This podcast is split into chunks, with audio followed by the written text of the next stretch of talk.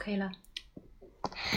大家好，我叫谢灵溪，大一班的小朋友。今天我要给大家带来一个故事，名字叫做《傻傻的小地鼠》。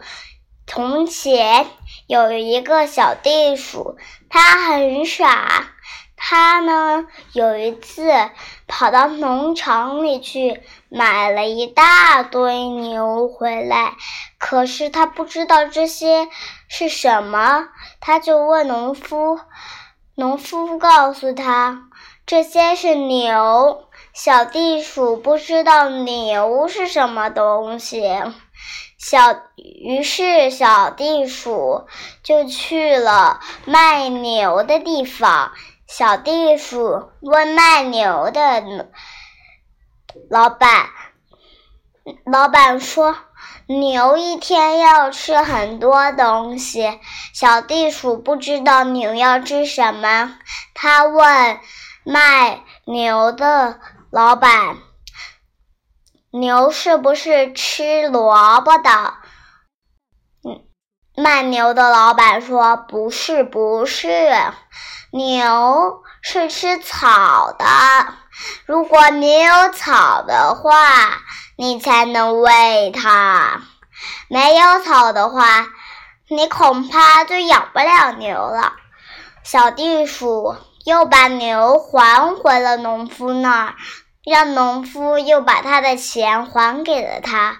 说完，他就回到洞中去思考了。他还是买了牛。他把牛带回洞中，发现牛太大了，根本进不去。小地鼠就喂牛了一点水，牛变得越胖越大。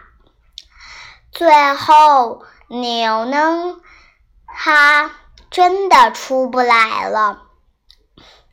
最后，牛真的出不来之后，小地鼠。